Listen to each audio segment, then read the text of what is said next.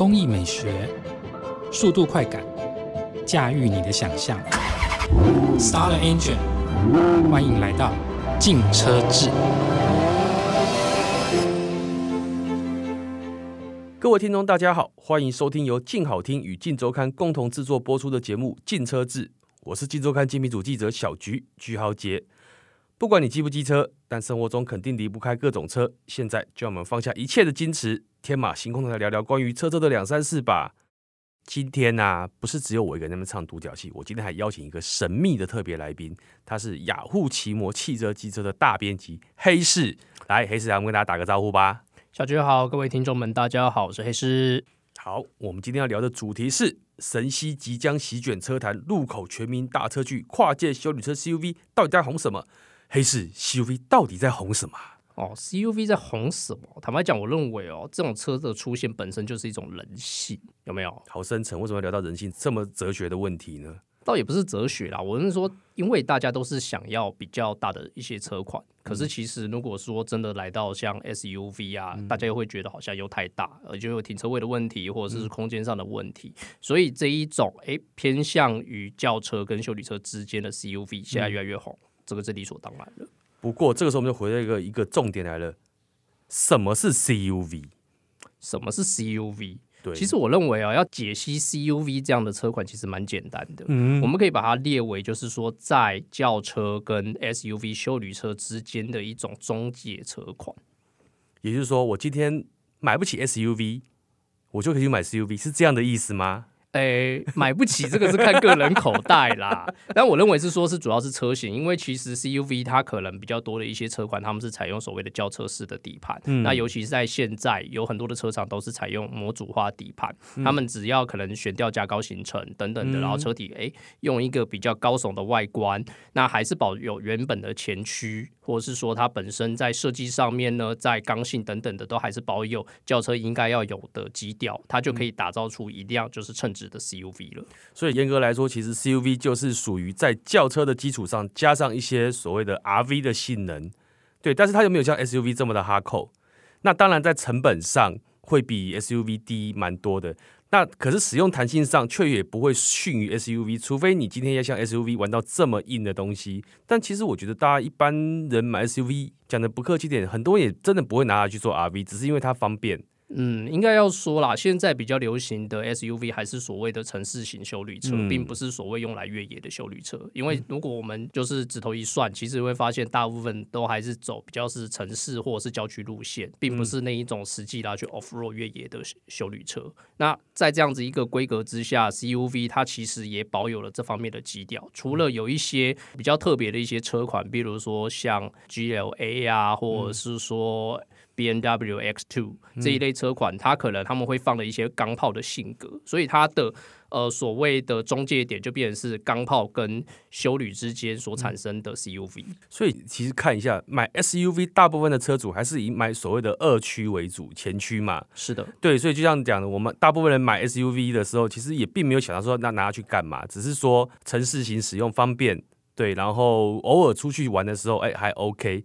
那但其实我也发现啊，哎，有不少 CUV 它也装置了四轮驱动的设计，当然不是在台湾，是在其他国家。为什么会有这样的东西呢？哦，这个要举一个例子哦。其实像有一些所谓的雪地或是寒带国家，嗯，他们当然四轮驱动的需求也会比较大，而且并不是只有在 CUV 上面。举例来说，如果你今天像一些日规车，日本，如果你今天是来到北海道的话，他们有所谓的北海道式样，即便是像 Fit 这种小车，他们都会采用四轮驱动。对，那但是那个算是比较另外的观察。对，那只是以普遍性来讲，目前我们可以观察到的比较多的一些 CUV，符合大部分的环境，不论是亚热带、热带，或者是说一些温带，它其实前驱车就已经相当的合用了。再加上现在有一些电子系统、防滑循迹等等的，再加上进行一些辅助，其实就已经蛮符合大家的需求。嗯不过话说啊，为什么这个 CUV 风潮啊最近会比较红啊？我觉得，当然从去年开始，很多 CUV 就开始国产化嘛。那汉达最早 HRV 嘛是始祖，街上连小黄都一堆。那再来后来就是 Kicks，嗯哼，Kicks 也开始国产化之后，哎，越来越多人去买 CUV。那到了今年，我觉得最具震撼力的就是 Toyota 的 Corolla Cross，哦它可对以创造一个 CUV 的一个新的风潮。它短短几周接单就已经超过六七千辆，那年底之前接单破两万辆应该不是问题。对，所以在这一波 CUV 的风潮下，我们觉得是不是接下来满街都是 CUV 了，很可怕欸、对不对？嗯，我觉得这还是在所谓我刚刚有提到人性的部分嘛。嗯因为其实如果我们把观点、时间点，我们把它拉回到二零零八年以前，嗯，也就是雷曼兄弟破产这件这个事讲讲到这么这么我们把时间 拉到那个之嗯前，其实。呃，所谓的 SUV 就是所谓的休旅车，就已经是市场主流了。可嗯是因为油价飙涨，再加上后面的金融海啸，其实这些都会影响到，就是呃人们的需求会因此被环境所影响，造成就是说我可能口袋不够深，我没办法再养那么耗油的车款的。所以在那个时候，小车崛起了，或者是说呃开始有一些新能源的讨论啊，或者是说所谓的油电车等等的这些车款都变得行。可是这些东西我认为是好的，因为其实也大幅了去让车厂他们在技术面诶有更广泛的提升。那直至到最近哦，油价掉下来了，或者是说在整个的市场氛围来讲，大家比较可以再去回归接受到所谓的修旅车。那这个时候，诶，跨界修旅出现了，它又可以更符合多数人的需求。这一切来讲，都是在所谓人性需求下的市场机制所导入的结果。所以啊，你觉得 CUV 这个突然窜起，甚至可能会取代 SUV 的这个地位啊，它有什么样的优势？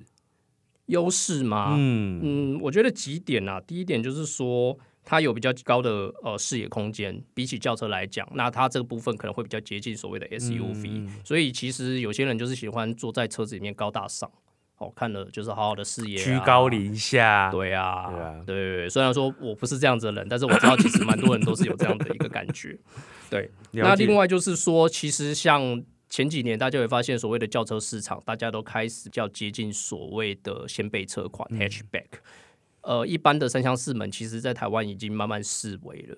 那甚至在很多的国家，其实已经没有特别去做所谓的三厢四门的车，比较传统系的一些国家可能还会有。那 CUV 在外形上面也比较多是偏向所谓的掀背车，那只是一个比较长高一点点的掀背车。对啊，而且我觉得相对于 SUV 的养护成本啊，其实 CUV 的养护成本大概只比掀背车高一点点，就是轮胎比较贵吧。对啊，油耗可能会高一点点，跟房车差不多。所以我觉得这也是大家在买 CUV 的时候的比较容易入手原因之一。因为你买了之后，你接下来的养车成本其实你都要摊底下来。如果它的养车成本远高于一般车款的话，那我们就会考虑说，我到底要不要养那么贵的车子？嗯，这个要提到我刚刚就是提到说小车的部分了，嗯就是刚刚呃，因为金融海啸的关系，所以哦小车崛起。那其实小车崛起有一个很大的一个好处来讲，就是说引擎本身的油耗因此有所降低，所以它的每一个单位所可以产生的里程数其实会变得越来越高。那这些科技也同样导入到了 CUV 上面，所以你会发现最近蛮多的一些所谓的呃跨界车款，他们可能有的采用三缸涡轮，嗯，好一点五升三缸涡轮。那当然小排气量涡轮也因此崛起，那都导入到 CUV 上面。这个其实对于油耗来讲也有显著的帮助，所以就变成是说养 CUV 这样的车也没有以前那么困难。所以就是科技让引擎变得很省油，但是我们不会把这个省油的东西用在所谓的更环保上面，我们会拿这个省油的东西再开更更更大的车这个是比。较吊诡的一个部分，但是不否认啊。了解，而且我还发现呢、啊，嗯，CUV 它有一个力魅力，就是其实以我们台湾的那个拉力级路况来说啊，CUV 的适应性远比一般的掀背车或者是房车好很多。哦，哎、关于这一点我要特别讲哦，其实如果去蛮多国家绕过一轮的话，你会发现台湾的路况其实并没有想象中那么差。那是因为我们常常拿日本来做比较。这倒是真的。，对，因为如果你今天去呃巴黎，很多的石板路，那甚至像法兰克福、德国等等的，其实有一些路况并没有我们想象中那么的好，那或者是呃意大利等等的，那所以在这样子一种路面之下，你当然比较高的悬吊，或者是说你只要配备比较软韧的呃避震、阻尼弹簧等等的，其实整个的行进过程当然会比较舒适一些。嗯了解。而且我觉得 CUV 还有个好处哦，因为我自己是开修理车，就是这一类车型的后箱空间呢、其实当你把椅子放平之后，六次分离放下之后啊，其实它的使用弹性是远高于一般的房车的。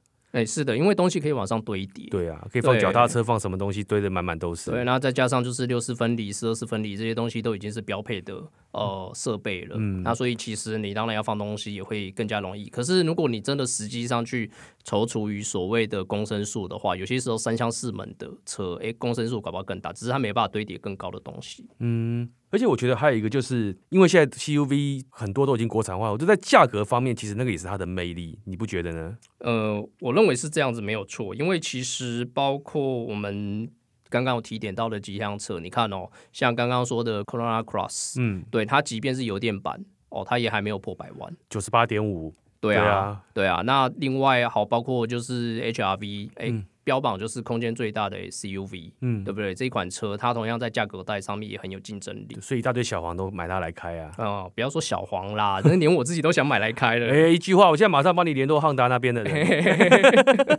对啊，那所以如果今天包括进口的部分，嗯我们也把它放进去，比如说像马自达的 CX 三零、嗯，CX 三，对，T Cross，对，其实他们的价格也没有就是说太高昂，我认为即便是进口车都还在可以接受的范围内。对，其实在八九十万就有了 T Volkswagen 的 T Cross 嘛，或者是那个 Skoda 的呃 Kamiq。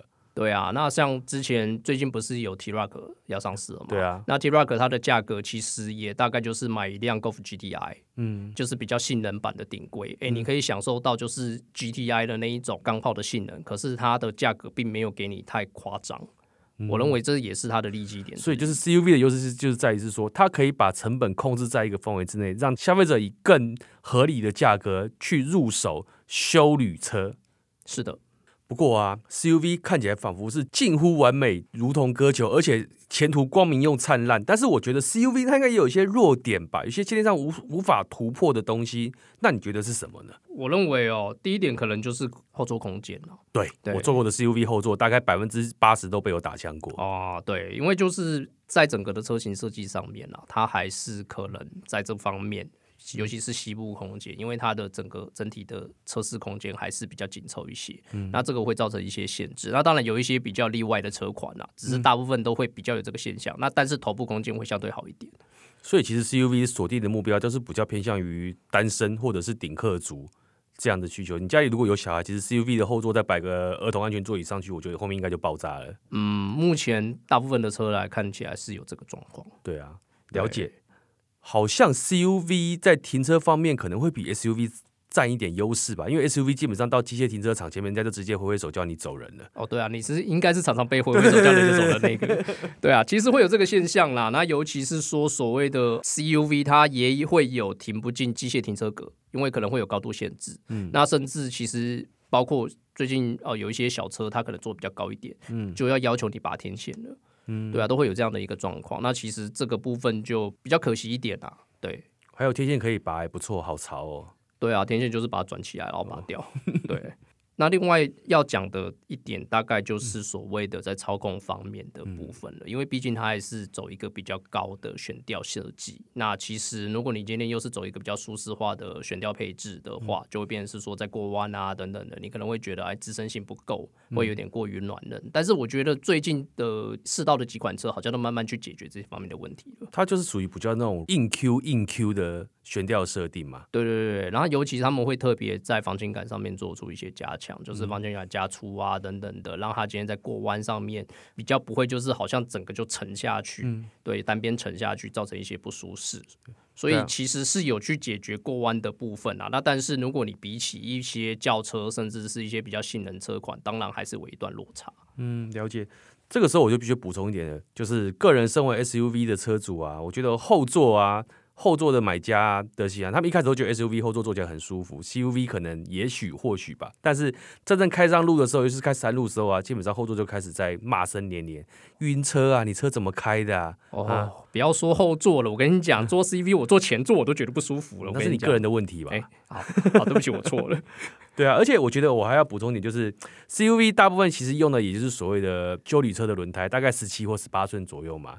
对，嗯那我差不多。对以我个人的消费经验是，修理车的轮胎很贵。对，然后再加上扁平比，它会做比较厚等等的。那另外就是它可能要强调抓地力的部分，对，那所以它的配胎来讲，其实会价格比较高一点。那油耗部分可能就像我们刚刚所说的，基基于科技可能会跟现在一些车款没有太大的差别了。嗯，对，那但是轮胎这个东西无可厚非，除非你特别去把尺寸换小。那就没有意义啦。对啊，就没有所谓的意义。对啊，你看我们轿车，如果一般来说换四颗轮胎，你基本上一万块钱有找。可是你如果到 CUV、SUV 的话，大概两万块钱有找就已经很不错。对，所以可能大家要把这个列为是考量的特点之一。真的。不过啊，你有没有想到一个问题，就是 CUV 在台湾呢开始后来居上，也不过就是这两年间的事情，是之前几乎都是 SUV 的天下。那你觉得这个理由是什么？为什么它突然就爆红了？嗯，其实还是回到就是大家都还是想要一种空间足够，那一车多用。嗯，那尤其是现在的环境又比较紧凑，我们并没有办法，就是说，呃，一家子可能就买了两三辆车，当然还是有啦。可是以一般的小家庭来讲，其实他还是希望一辆车就可以，呃，一个打十个这样子。我记得你好像不止一辆车吧？哎，不一样，我们这种状况比较特别一点。而且我觉得我还要补充一点是说，因为这一波疫情的关系，其实大家都关在台湾都不能出去。那这个后疫情时代，其实台湾掀起一个国旅的风潮。是的，对。那国旅的风潮就是，我们就需要有一台车。嗯。那刚好很多人就趁这个时候刚好就换车了。哎，今年台湾车市竟然是成长的，整个亚洲国家应该只有我们是成长。这是对啊。其实台湾人真的是消费力比我们想象中还要猛。对，还蛮还蛮厉害。所以 CUV 我觉得它的云文云武的特色。就是说我今天一般通勤，一般是城市通勤是 OK 的。那我如果有需要出去稍微 RV 一下的时候，产业道路嘛，或一些营地的道路，或许 CUV 还是可以很顺利的开进去。像一般屌啊房车可能就没办法了。对啊，你比较不用担心，就是说底盘会撞到石头啊等等的，或者是说建起来的一些呃泥巴啊等等的，就算是脏脏的，哎，你会觉得还蛮有意思。对啊，所以最近我就看到很多，哎，到假日各个营地。开着 SUV、CUV 的人出去露营大爆满，那我觉得这个时候你把原本的车换成 CUV 之后，你就有更大的机会去探索台湾很多地方秘境。或者是一些你以前可能都没办法进去的地方，我觉得这是 CUV 的魅力之一。对，不过还是要特别强调一点啊，因为毕竟大部分的 CUV 还是走所谓的前轮驱动，那即便是四轮驱动，它也并不是具备实际重度 off road 的功能。对，那所以在这方面大家还是要稍微克制一下，不然的话就会变成在海边掉卡，然后又要找人拖掉这样子。上爆料公社，本日爆料之星就出现了。对啊，而且我觉得还有一个比较 CUV 有比较有意思的地方，就是说 OK，因为异常气候的关系，我们三不五时在市区台北市嘛，就这边那边淹水，那边淹水。那我觉得一般我们开轿车的时候啊，看到那种淹水，基本上就算了，我们就不要去跟他拼了。哦，对，说到这一个，嗯，之前因为像我是住在基隆，嗯，那我们很多地方都是山坡地，嗯，那其实之前有曾经暴雨过，暴雨的时候，我们那天要出门啊，我就开到我的车，然后就看到面眼前的土石流，嗯，我现在这个时候我就心里就会想说，如果我现在开的是台 SUV 或 CUV 的话。我就没有什么后顾之忧，但是像现在这个情况，我就只能硬着头皮给他开下去。你还是开过去了嘛？对啊，但是就会变成是说，你会觉得，哎，那种比较担惊受怕的感觉就会出现了。那这个时候就会觉得，哎，如果有一台至少是一辆 CUV 的话，哎，就可以克服眼前的这种窘境。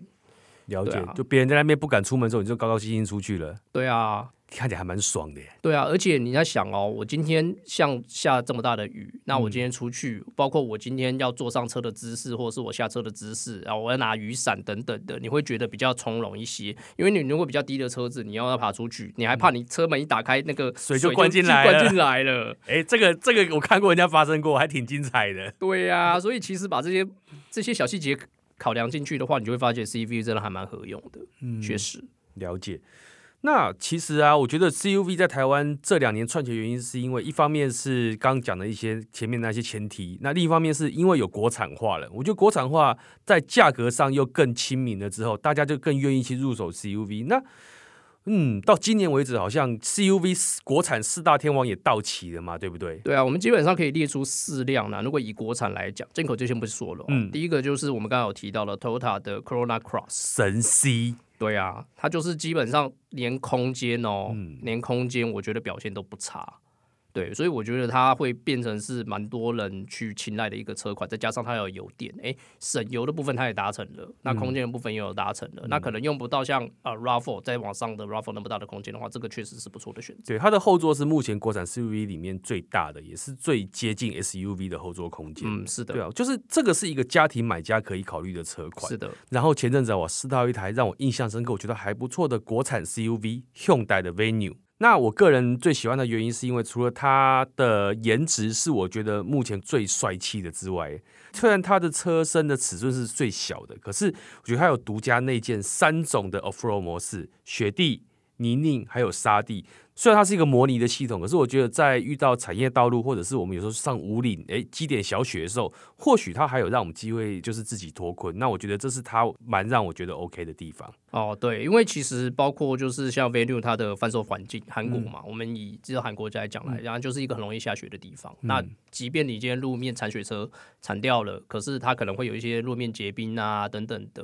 你今天如果有另外一个。哦，就是在切换模式之下，有一轮打滑，可是另外一轮处理，你还可以有基本的脱困能力。嗯，那这个部分确实也会是某些买家考量的特点。对啊，这台车如果拿来上五岭的话，应该就有机会发挥到它的功能了。呃，不过还是要把雪对对对，了解。那另外，其实还有一辆车，也就是 Nissan 的 Kicks，这辆车也不能忽略啊。去年最红的 SUV。对啊，那其实这辆车最早是在里约奥运的时候曝光爆红的。那其实那个时候，包括在出厂的时候，蛮多国家，包括台湾，哎，很多的买家都有去关注这辆车，就觉得哎，第一个外形还不错看，蛮可爱的。第二个就是它就是哎一辆非常称职的 CUV，再加上它的油耗表现，来到台湾之后，大家也发现确实还不错。对，那这个我觉得也是呃一些消费者会去考量的车款呐。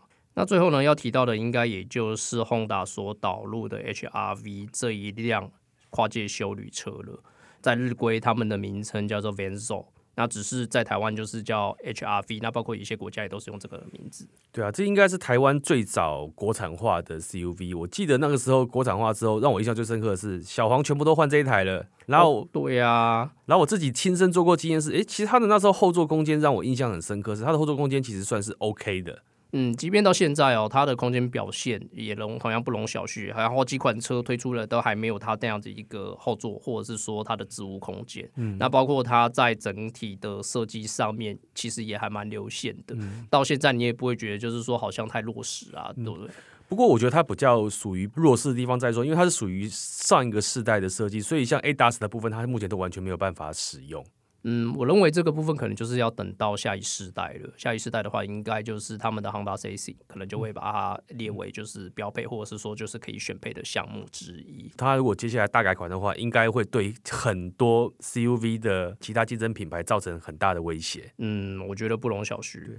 然后好了，我们今天拉了那么多，聊了这么多，我们今天可以谈那结论吧。我个人一个大胆的预测，CUV 之后将取代掀背车或小型房车。这两种车在街上完全消失了。如果买家他本身并没有既定的车型考量的话，确实有这个可能，就是他比较没有设限哦，就是心中有一个呃所谓的就是大范围的，你可能并没有一定要选取什么样的车型的话，确实 C V 会是他的考量。嗯，没有中心思想的买家就被 C V 吸走就对了。哎，怎么讲成这样嘞？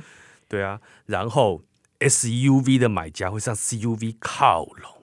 哦，这个确实是有可能发生，因为毕竟 SUV 它的体格，可能你今天的停车位你会停不下去。哦，那小的一些车款，再加上就是如果是像台北市区啊等等的比较狭窄的道路的话，CUV 就会相对比较吃香。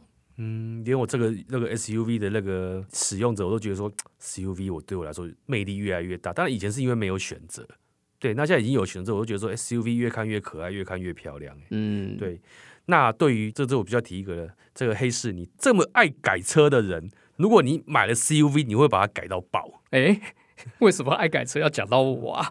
其实还好，好吗？真的吗？其实哦，说到改装这一件事情的话哦，CUV 确实有蛮多可玩的地方。举例来说，我们之前去东京改装车展的时候，Toyota 有另外一辆跨界修旅车，你还记得吗？CHR 哦，了解。对，我们真的是改到爆，它的套件非常的多，包括他们自己御用的改装品牌都推出了非常多的一些配备，可以就是让消费者去选择。那当然还有一些其他的房间的一些改装厂，当然都有提供。所以我认为他们在所谓的 CUV 上面确实会下足了功夫。去配合市场做出一些调整，或是说改装品。那所以其实可以玩的东西会比我们想象中来的更多。对啊，我觉得 CUV 可以玩的好处，它就是说它除了视觉系、动力系之外，它可以改到所谓的 RVC，对，或者是这种露营系，各种改法都有。对啊，然后甚至你今天呃，虽然说是所谓的跨界修旅，但是就是会有人降避震。哦，有没有？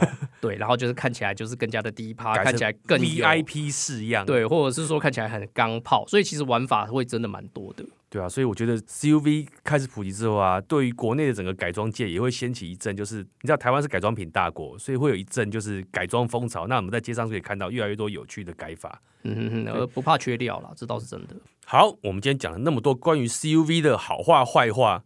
还有一大堆无为不为，可是如果你今天不走进展间，我们讲这些话是完全没有任何意义的。所以，如果你真的对 CUV 有兴趣的话，强烈建议各位一定要亲自去展间摸摸看、试试看、开开看，你才可以了解到说 CUV 这台车的乐趣在哪里。它或许是你的第一台车，也或许是你的下一台车。我们今天也谢谢大家的收听，然后我们也谢谢我们的特别来宾黑市，也请各位听众持续锁定由静好听与静周刊共同制作播出的《金车志》，我们下次见。拜拜拜拜！想听爱听，就在静好听。